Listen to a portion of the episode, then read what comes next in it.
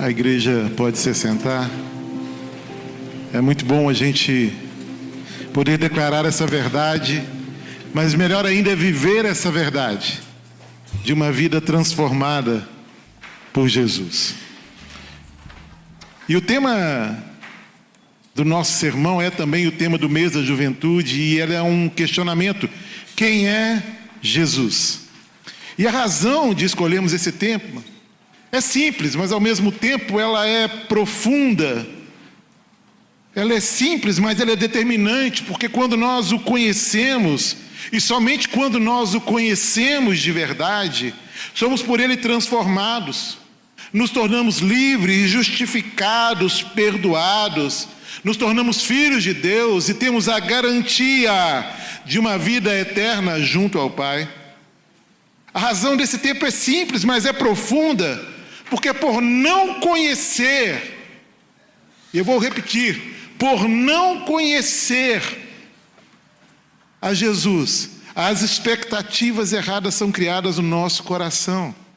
E aí a gente se depara com uma geração onde a frustração com o Evangelho, com a igreja de Cristo, tem se tornado quase que comum.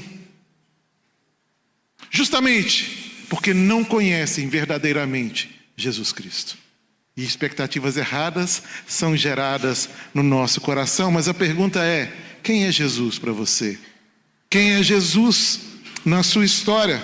E essa é uma pergunta que todos nós precisamos responder, porque as perguntas que Jesus fez aos seus ao povo, aos seus discípulos.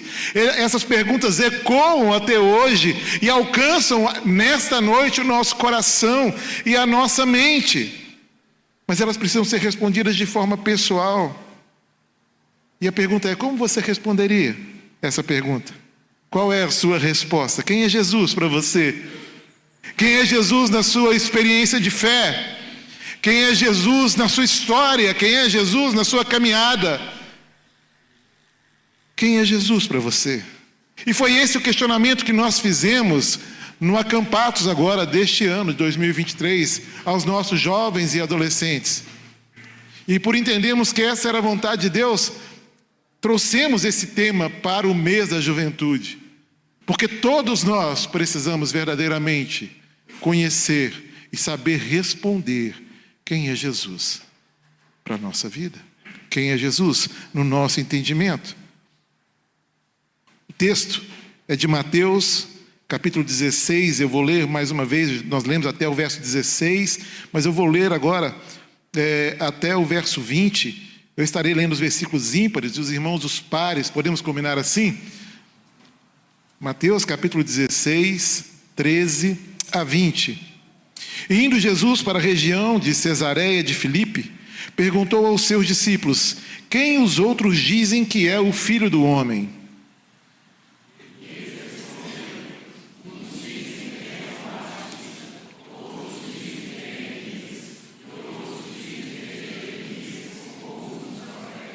Ao que Jesus perguntou: E vocês, quem dizem que eu sou?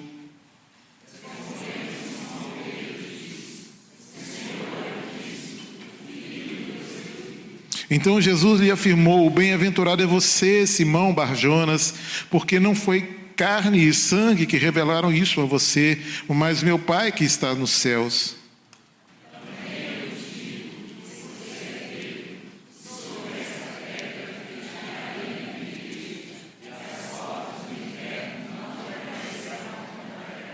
E eu lhes darei as chaves do reino dos céus. E o que você ligar na terra terá sido ligado nos céus, e o que você desligar na terra terá sido desligado nos céus.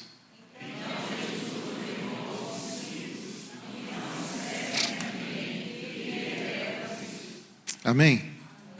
E a primeira pergunta que Jesus faz nesse texto está logo aí no verso 13: Quem os outros dizem que é o filho do homem? É assim como Jesus estivesse conversando com seus discípulos e de repente perguntando, moçada, é o seguinte: o que, é que o povo que, é que está falando de mim aí? O que, é que o povo está falando que eu sou? Quem eu sou? Me ajuda a entender isso, não é? E eles responderam no verso 14. Uns dizem que é João Batista, outros dizem que é Elias, e outros dizem que é Jeremias ou um dos profetas.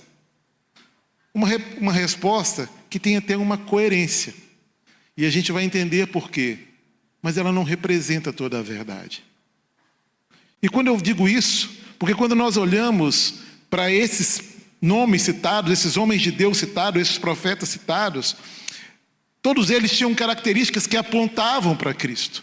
Todos eles tinham é, características que é, revelavam aquilo que o próprio Cristo era e fazia. João Batista pregava o arrependimento, assim como Jesus pregava o arrependimento.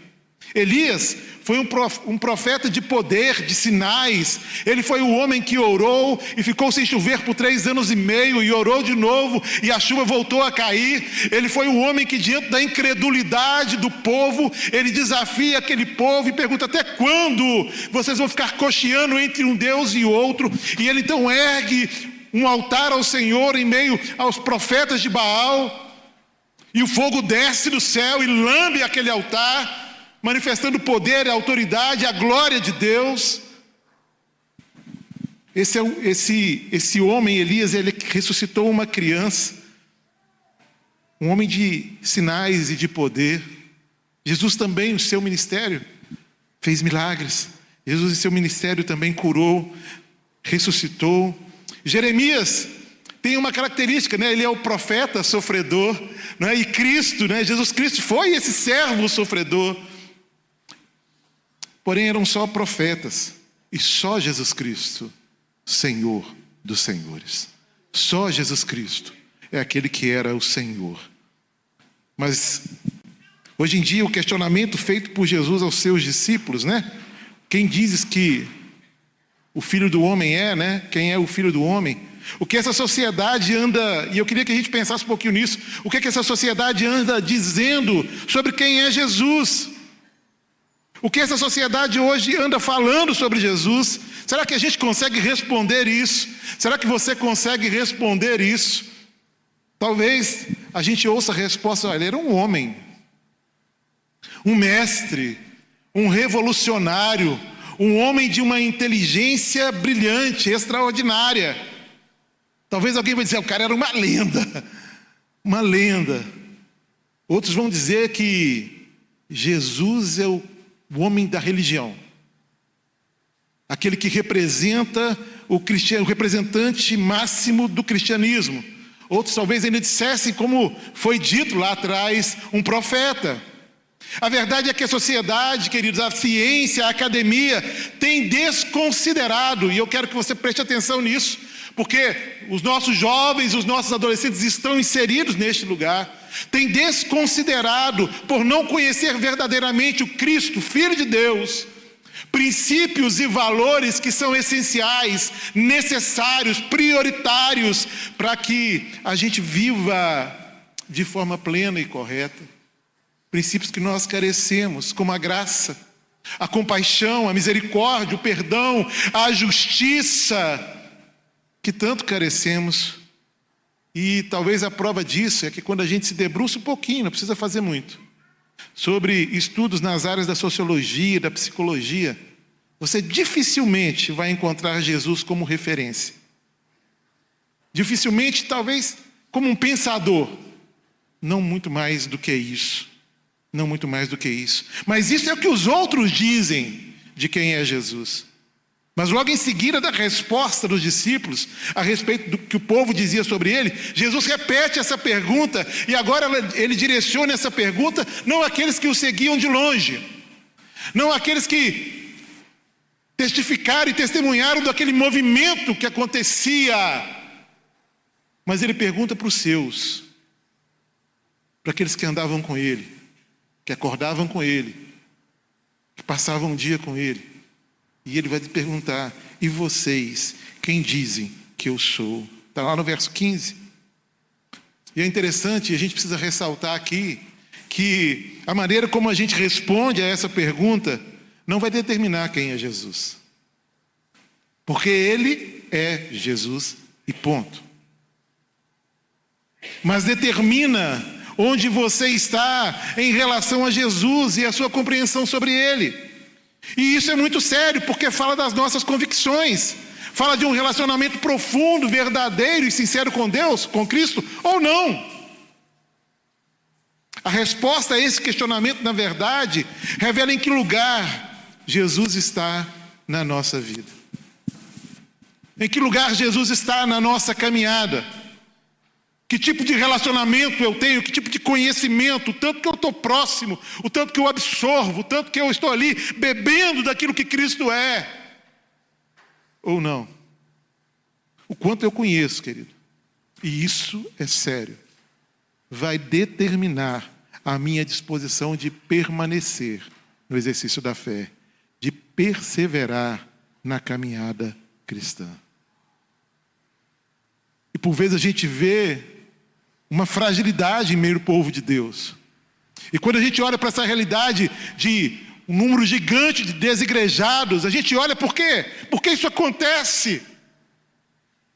Isso acontece justamente porque pessoas não sabem responder quem é Jesus.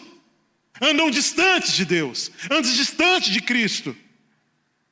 E a gente vai permanecer e a gente vai perseverar mesmo inserido no mundo tão mal, quando realmente conhecermos a Cristo Jesus. Isso talvez explique porque muitos jovens, porque muitos adolescentes negociam com facilidade princípios que são bíblicos. Negociem com facilidade aquilo que não é negociável. Talvez isso explique porque muita gente, muito servo de Deus, convive tão bem com o Pai, ou acha que convive tão bem com o Pai, quanto convive com o pecado. Talvez isso explique porque tantos se afastam e usam como argumento as suas percepções, as suas opiniões e desconsideram a vontade de Deus e desconsideram a revelação de Deus de quem é Jesus. Talvez isso explique a razão de que muitos preferiram se afastar de Cristo do que de outras coisas ou pessoas. Agora a questão é: quem é Jesus para você? Eu sei que ela é uma pergunta desafiadora para uma geração extremamente interessada e empenhada em viver, em viver intensamente os dias de hoje. Essa geração do aqui e do agora, ela tem dificuldade em entender que precisamos ter não é uma opinião sobre Cristo. A gente não tem que dar um parecer sobre Cristo, mas sim vivenciar aquilo que é a ação de Cristo na nossa história, e por Ele transformados, revelarmos este Cristo, e por Ele transformados, apontarmos para Jesus Cristo. Os mártires da igreja, lá do primeiro século, muitos morreram, porque afirmaram de forma categórica e aberta que Jesus era o Senhor. E quando questionados sobre tal afirmação, eles não recuavam. E eu fico imaginando como seria nos dias de hoje, diante uma iminente morte, de um iminente castigo, porque aquele povo lá do primeiro século, aqueles mártires, diante do questionamento se Jesus Cristo era o Senhor sobre a vida deles, e diziam sim, e era cruz, diziam sim, e era arena, diziam sim, e eram apedrejados. Qual é a nossa disposição? Em que lugar nós estamos? O que espaço que ainda existe entre nós e o nosso Jesus? Que nos impede de sermos assim tão corajosos, porque por muito menos a gente vê uma juventude que nega o Filho de Deus. Por muito menos, por quase nada por um prazer momentâneo, por uma alegria que é efêmera, a gente tem visto jovens, adolescentes, negociando a sua fé, abrindo mão da vontade de Deus para viver a sua própria vontade. Quando nós lemos Hebreus lá no capítulo 11, do verso 36 a 38, só a primeira parte do 38, a gente vai ver ali uma narrativa sobre os heróis da fé e vai dizer o seguinte: outros, por sua vez, passaram pela prova de zombaria e açoites, sim, até de algemas e prisões, prisões.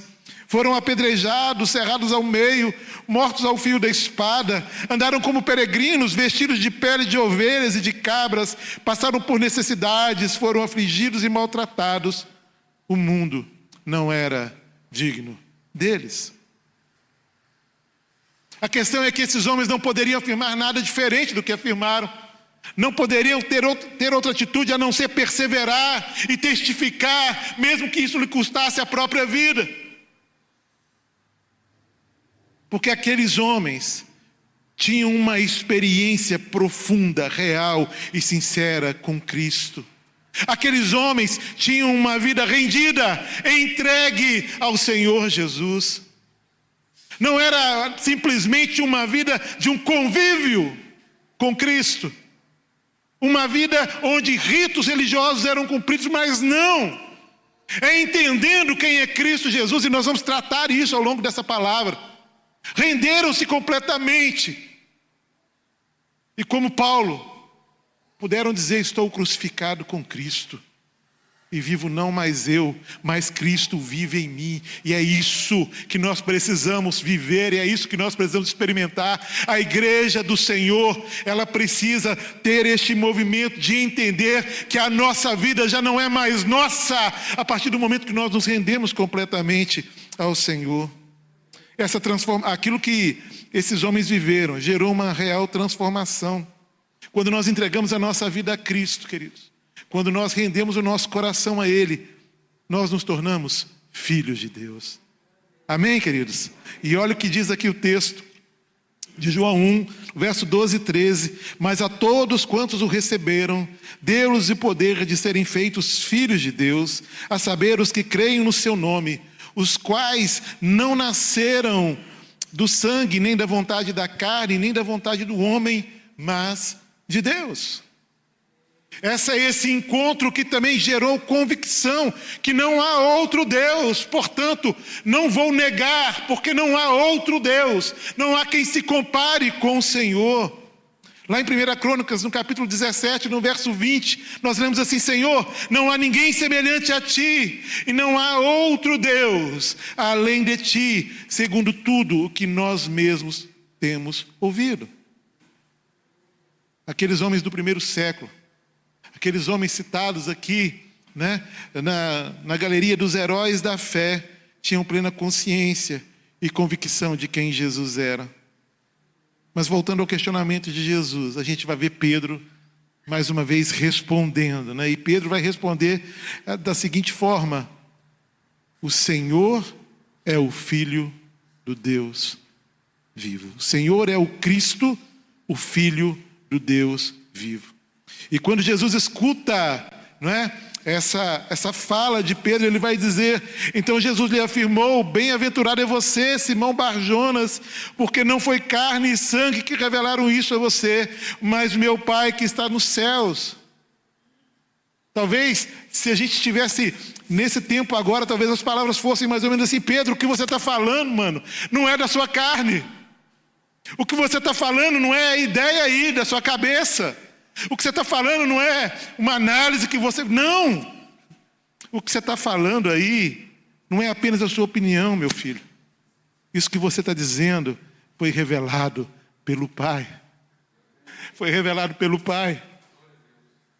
No verso 18, o texto continua e ele vai dizer o seguinte: Também eu lhe digo que você é Pedro, e sobre essa pedra edificarei a minha igreja, e as portas do inferno não prevalecerão contra ela.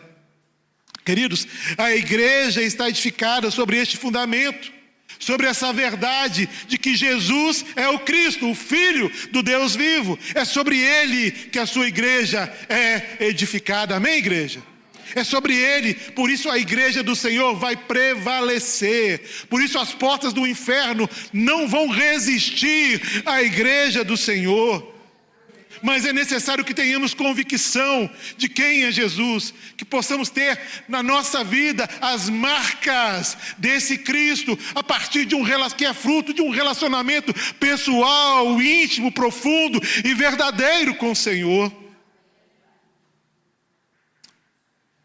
Jesus não foi só um homem que passou pela terra, queridos, que viveu de forma exemplar e deixou ensinos maravilhosos. Ele não foi apenas um mestre, ele não foi apenas uma referência ou um exemplo. Ele não é apenas aquilo que o povo achava sobre ele, nem mesmo aquilo que talvez os seus discípulos imaginassem.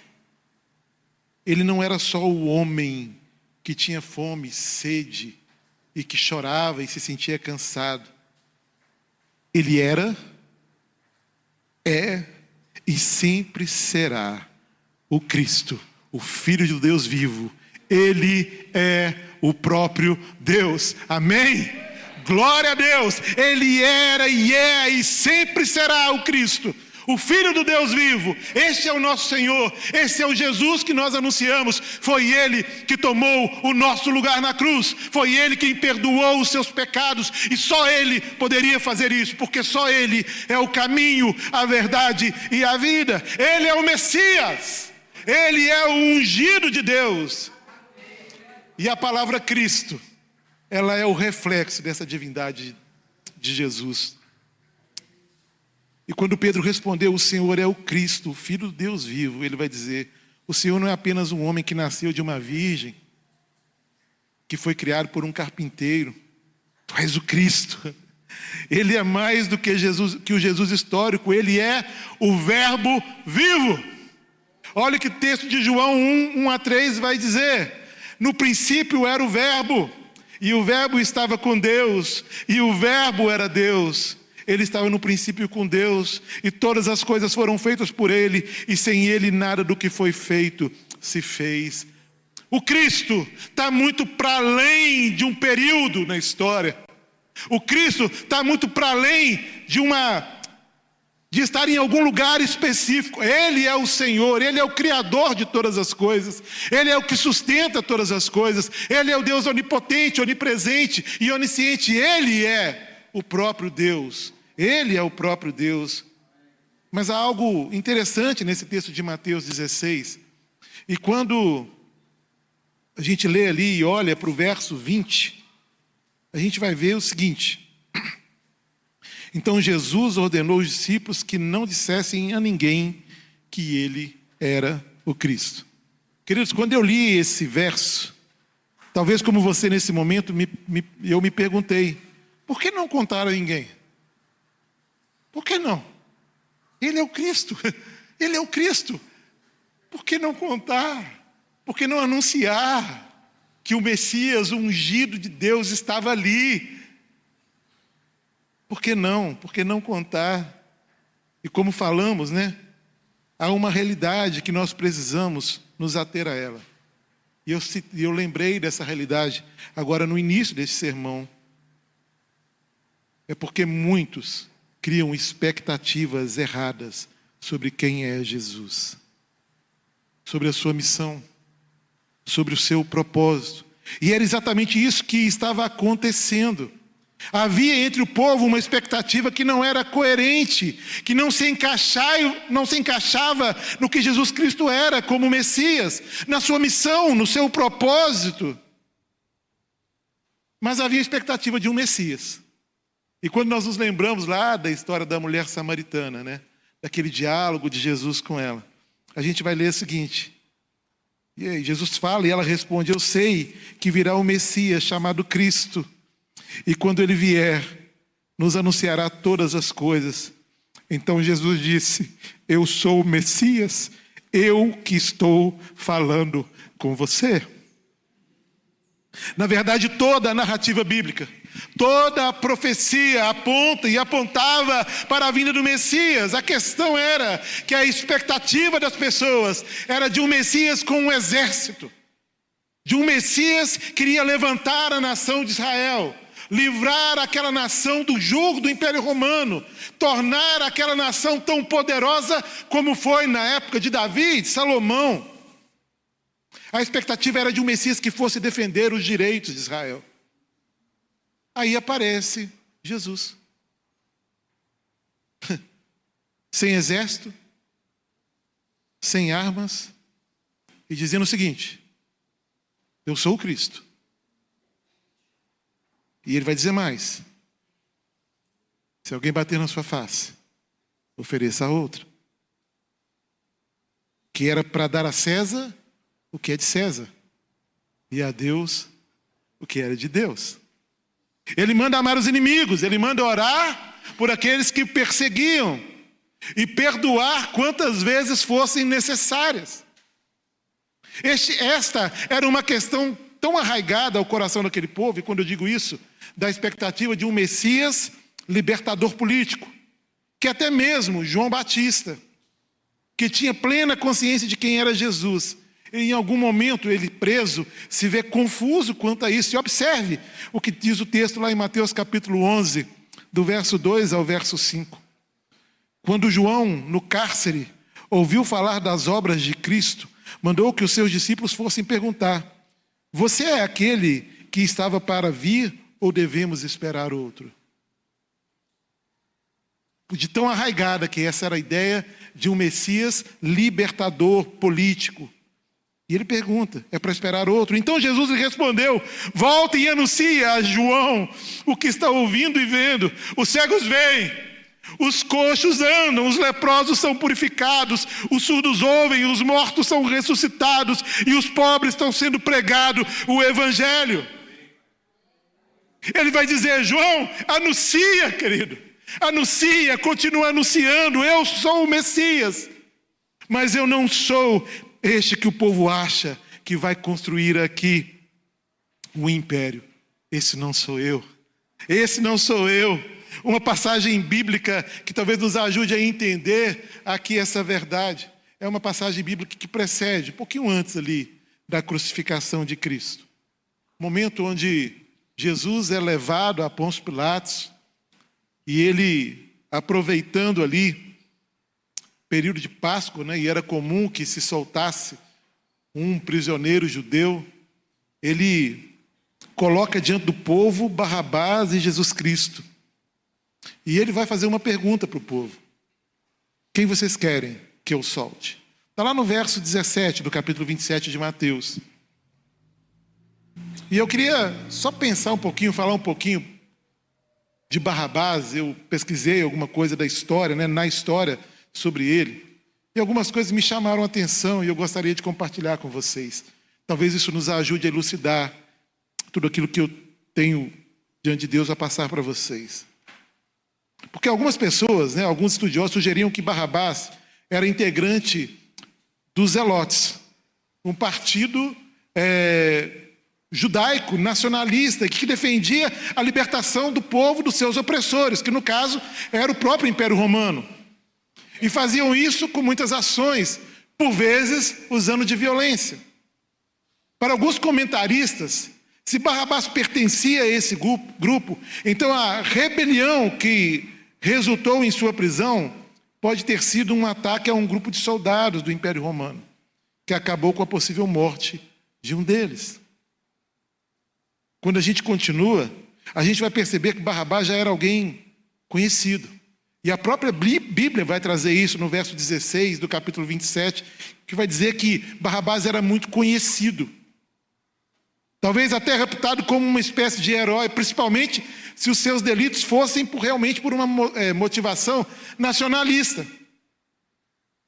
Então, o que o povo tem do lado de Jesus, no caso ali Barrabás, é alguém que representava uma visão. Era alguém que, de alguma forma, parecia querer suprir aquela expectativa errada do libertador. Aquela expectativa errada daquele que viria para mudar a realidade. Não é? Eles, eles tinham uma expectativa que era comum a grande parte daquele povo. Um reino desse tempo. Um reino material onde a gente vai derrubar o inimigo, onde a gente vai pegar em arma e a gente vai vencer e a gente vai acabar com tudo e quem manda aqui é a gente. E vamos resolver esse negócio. Essa era a expectativa daquele povo. A gente vai vencer tudo que tiver para vencer. E Barrabás traz uma resposta a isso. Mas do outro lado, a gente vê o Jesus Cristo, que traz uma proposta de reino que não é simplesmente para esse século. Uma proposta de reino que não é simplesmente para aquela geração, que não tem a ver só com aquela nação e com aquele povo de forma específica mas alguém que estava trazendo uma mensagem que destoava dessa mensagem pragmática, de materialidade, de imediatismo e nacionalismo. Ele vem trazendo uma mensagem que é muito mais ampla, que acolhia o estrangeiro, que dividia o pão com o faminto, e que não tinha a ver com um período específico da história, mas tinha a ver com toda a humanidade. Por isso a gente vai ler lá em João 3,16. Porque Deus amou o mundo de tal maneira que entregou o seu Filho unigênito para que todo aquele que nele crê não pereça a vida eterna. O amor era para todos, manifesta em Cristo. Para todo que crê. Para todo que entendesse quem é Jesus, o Cristo. Isso tudo tinha a ver com esse, é, o discurso de Jesus tem a ver com a minha vida, tem a ver com a sua vida, e por isso a gente está aqui hoje. Mas o que, que a gente quer, né? Quais expectativas nós temos do Messias? Nós queremos o Jesus da prosperidade, o Jesus da vitória, que nos faz andar é, sendo bem sucedido em tudo que fazemos, que atende às nossas expectativas. Porque se essa é a, a visão da igreja, do povo cristão no nosso país, ou o povo que se diz cristão no nosso país, vai chegar o um momento que o Cristo encarnado, que Jesus, Cristo, Filho do Deus vivo, talvez não vá mais servir. Ele não vai atender a expectativa. E por isso eu disse lá no início que muitos têm abandonado a fé, que muitos têm, estão desigrejados, muitos não mais creem, justamente por isso, porque tinham expectativas erradas a respeito do Messias, porque não conheciam verdadeiramente o Cristo. É por isso que Jesus disse: Não contem a ninguém que eu sou o Cristo, o Messias. Não, não fala, agora não é hora. Porque senão eles vão confundir. Está entendendo? Eles vão achar, eles vão vir atrás de mim querendo o que eu não vim para dar. Eles vão vir atrás de mim para poder ter benefício. E não é isso. Eu não vim para isso. Eu não vim para fazer ninguém prosperar nessa terra. Eu vim para dar vida eterna. Eu vim para rasgar aquilo que te condenava. Eu vim para perdoar o seu pecado. Eu não vim para te fazer feliz aqui, para evitar que você enfrente as lutas que são comuns a este mundo. Eu vim para te dar esperança de vida eterna. E é isso que ele fala, e é isso que ele vai dizer. E eles vão querer vir atrás de mim, querendo outra coisa. E, se eu posso dizer assim, dito e feito. Dito e feito. E no ano da popularidade de Jesus, multidões seguiam a ele. E era tanta gente seguindo Jesus que teve um dia que Jesus parou e falou assim: Não, deixa eu conversar direito com esse povo, que eu acho que eles estão entendendo tudo errado. E diante da multidão, né? Jesus vai dizer lá em João 6, 26. Em verdade, em verdade lhes digo que vocês estão me procurando, não porque viram sinais, mas porque comeram os pães e ficaram satisfeitos. Vocês estão vindo atrás de mim querendo pão. Vocês estão vindo atrás de mim querendo ser beneficiados de alguma forma para esse tempo. E não é isso que eu quero. Não é isso que eu tenho para vocês. E ele vai continuar. Lá no verso 53. Em verdade, em verdade lhes digo que se você não comerem a carne do filho do homem e não beberem do sangue, não terão vida em vocês mesmos. Porque vida com Cristo é a vida do próprio Cristo em nós. A vida do servo, daquele que realmente conhece a Cristo e que pode responder com clareza e assertividade quem é Jesus para você, é a vida daquele que carrega em si e que anda não só conforme, mais conforme a sua vontade, mas conforme a vontade de Deus. E a narrativa bíblica vai dizer que muitos o deixaram de seguir ali.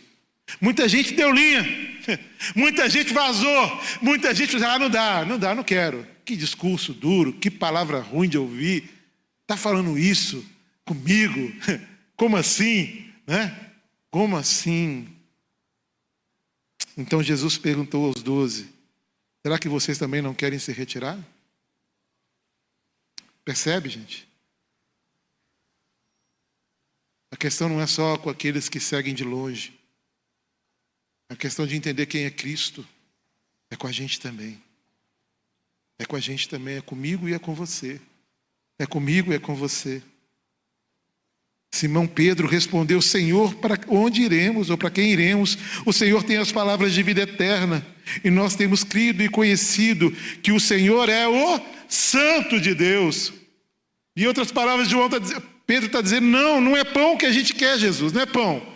A gente quer a vida, e nós sabemos que essa vida aqui na terra é passageira, que ela não vale nada diante daquilo que o Senhor veio a nos trazer. Nós sabemos que o teu reino não é deste mundo, só tu tens as palavras de vida eterna.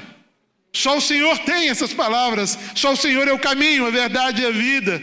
Nós não queremos, Senhor, nos saciar de pão.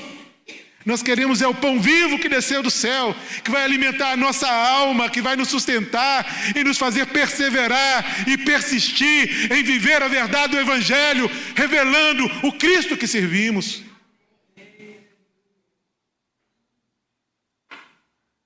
Depois Pedro, pregando em Jerusalém, né? lá no Pentecoste, ele vai dizer o seguinte, lá em Atos 2,36, a gente lê assim: Portanto, toda a casa de Israel esteja absolutamente certa de que a este Jesus que vocês crucificaram, Deus o fez Senhor e Cristo.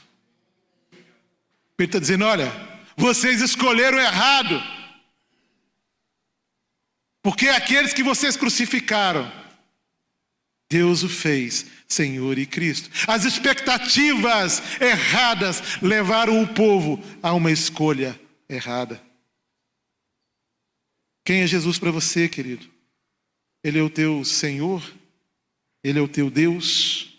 Quem é Jesus para você? E se a gente continuar nesse capítulo 2 de Atos, a gente vai ver Pedro pregando e ele vai dizer: arrependam-se. Arrependam-se. Irmãos, como essa palavra tem estado distante da gente. Como a gente tem não sei se eu posso dizer isso, mas usado mal a graça de Deus. Como a gente está numa vida conformada com aquilo que nos distancia do Senhor.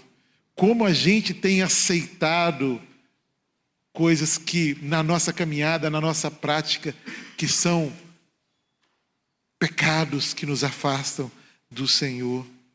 Mas Pedro, ele vai dizer algo tremendo aqui, lá no verso 39, que ele vai dizer: ó, porque a promessa é para vocês, e para os seus filhos, e para todos que ainda estão longe, isto é, para todos aqueles que o Senhor nosso Deus chamar. Queridos, a palavra de Deus, o Cristo que morreu, ele não morreu para um povo de uma época específica, a verdade da salvação chegou até nós. A verdade do Cristo que salva chegou no nosso coração. E essa pregação do Evangelho, que Jesus é o Cristo, o Filho de Deus, que morreu por nós e ressuscitou, é essa a mensagem que devemos anunciar. Jesus Cristo é o Senhor. Mas Jesus não é, não passa a ser Senhor quando nós o confessamos como Senhor. A Bíblia diz que ele o é. Foi Deus que o fez assim. Mas ele passa a ser o nosso Senhor, o nosso Salvador, quando nós o confessamos. Quando ainda, quantos ainda não fizeram essa declaração? Quantos, quantos ainda não creram que Cristo é o Messias, o ungido de Deus, o único que pode salvar a nossa alma da condenação eterna? Não creram porque estão presos em conceitos. Não creram porque estão presos a uma racionalidade que é limitada, assim é a nossa racionalidade. Mas Jesus,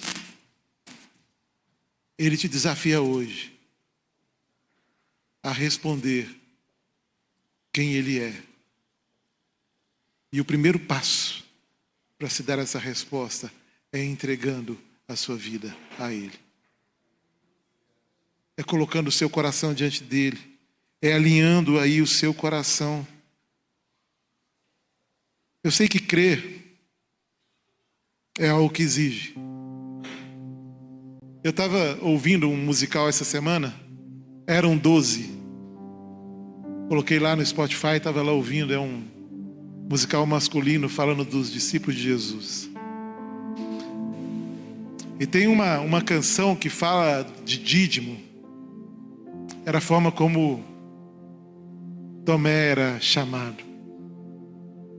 Cristo morre, ressuscita, e ele se encontra com os seus discípulos e Tomé não estava. E eles chegam para falar para Tomé: Tomé, a gente esteve com Jesus. A gente esteve com Jesus. Mas Tomé, assim, eu só creio. Eu só vou acreditar nesse negócio. Se eu puder tocar nas suas feridas, das suas mãos e tocar do seu lado. E a narrativa bíblica vai dizer que oito dias depois, os discípulos estavam reunidos numa casa, portas e janelas fechadas. E Jesus entra. E Jesus vai direto em Tomé. Dizendo: Olha, você também precisa crer. E eu creio que Jesus está aqui hoje dessa mesma forma. Você que anda em meio à incredulidade, Jesus não desistiu de você, querido. Ele quer revelar a você a verdade, quem Ele é. E então, Tomé responde, Tomé toca ali, né? Coloca o seu dedo nas feridas, nas mãos e toca ao lado de Jesus. Então Tomé responde: Senhor meu e Deus meu. Queridos, todo o exercício de fé em direção a Cristo vai nos levar a ter sobre a nossa vida o Senhor dos Senhores que agora não é mais só o Senhor dos Senhores, é Senhor do meu coração, é o Deus da minha vida, o Deus da minha salvação. E Jesus vai dizer: Você creu porque me viu? Ou você creu porque me viu? Bem-aventurados são os que não viram e creram. Eu e você não podemos mais vê-lo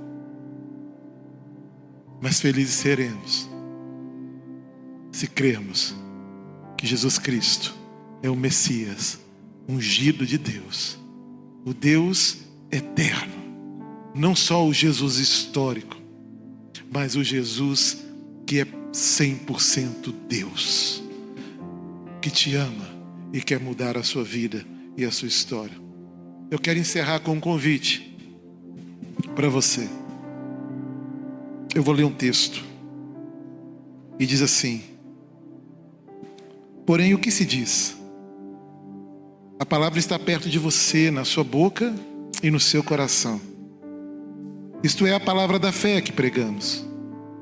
Se com a boca você confessar Jesus como Senhor e em seu coração crer que Deus o ressuscitou dentre os mortos, você será salvo, porque com o coração se crê para a justiça e com a boca se confessa para a salvação.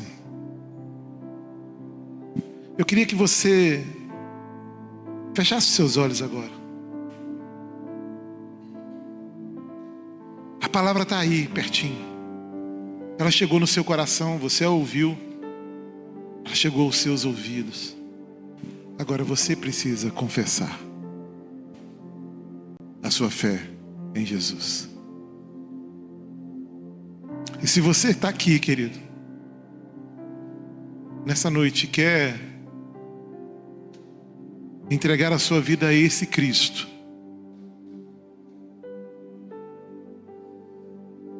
e poder, com a própria história, responder a pergunta que Jesus fez aos discípulos e que ecoa essa noite no nosso coração. Eu queria que você levantasse a sua mão onde você está, dizendo: Eu quero conhecer esse Cristo, eu quero entregar a minha vida a Ele. Não quero mais viver conforme a minha vontade, eu quero viver conforme a tua vontade. Aqui embaixo alguém? Na galeria alguém? Eu quero entregar a minha vida a Jesus. Amém, querido. Deus abençoe. Mais alguém? Há mais alguém? Esse é um momento que é seu. Mas como eu disse, Jesus não trata com o povo de uma maneira geral. Ele sempre chega no meu coração. ele sempre chega à minha mente. E você, como servo, você, como discípulo de Jesus, como você tem vivido os seus dias? Onde Cristo está na sua história? A sua vida ainda é sua?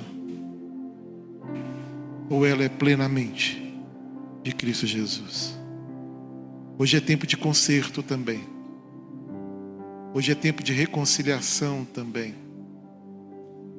Se você é alguém que precisa de se reposicionar na sua caminhada cristã, eu quero orar também com você. Você vai só levantar sua mão onde você está, meu irmão. Eu fui desafiado, Deus falou comigo, eu fui desafiado por Deus. Amém. Há mais alguém, queridos? Há mais alguém na galeria? Alguém? Amém. Amém. Pode baixar. Amém. Louvado seja o nome do Senhor. Nós vamos orar. E vamos clamar ao Senhor agora. Para que possamos mesmo responder com assertividade, com clareza, quem é Jesus na nossa história. Nós sabemos, Ele é o Messias, o ungido de Deus, o nosso Senhor e o nosso Salvador. Pai, nós te agradecemos, te bendizemos, ó Deus, porque podemos nos reunir neste lugar e nos debruçar na tua palavra, na verdade do Senhor. Obrigado, ó Deus, porque o Senhor tem se revelado a nós. Revelado o teu propósito, Deus. Revelado a missão de Cristo Jesus. Ó Deus, nós pedimos, ó Deus, que a tua graça continue nos alcançando todos os dias. E que a cada dia, ó Deus, possamos mesmo é, viver de tal forma que Cristo Jesus seja visto na nossa caminhada. Sabe, que a, a, a transformação que o Senhor mesmo produziu e operou em nós seja conhecida nos nossos ambientes acadêmicos, de trabalho, nos nossos relacionamentos, na nossa casa. Ó oh Deus, glorifica o teu nome. Glorifica o teu nome nas nossas vidas. E agora, Deus, nós te agradecemos, porque nós ao ouvirmos a tua palavra, de que tu és o Verbo vivo, nós nos alegramos, nos enchemos de esperança, nos enchemos, ó oh Deus, realmente de convicção de que estamos seguros, de que estamos seguros. Tu és o Cristo, tu és o Verbo vivo Tu és o Filho de Deus, Tu és o Filho de Deus, Tu és o Senhor de todas as coisas, Tu és o Senhor dos Senhores, Pai, nós te bendizemos por isso. Ó oh, Pai, que a nossa vida seja todos os dias vivida aos pés do Senhor, sujeita ao Senhor, em nome de Jesus nós oramos. Amém, amém e amém. E quando a gente pensa nisso, nessa verdade, como nós oramos aqui, o nosso coração se alegra. Amém, irmãos? E nós vamos terminar este culto talvez de uma forma diferente. Nós vamos terminar esse culto declarando a verdade que nós ouvimos aqui agora. E vamos declarar com alegria e com ousadia. Né? Enquanto isso, depois estarei à porta, eu, pastor Cioli, cumprimentando a igreja. Mas nós vamos primeiro declarar essa verdade.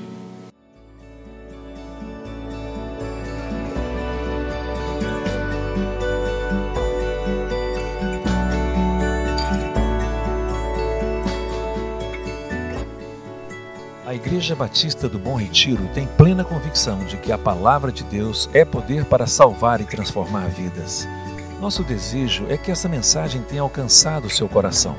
Para saber mais sobre quem somos e em quem acreditamos, acesse ibbrpatinga.com.br.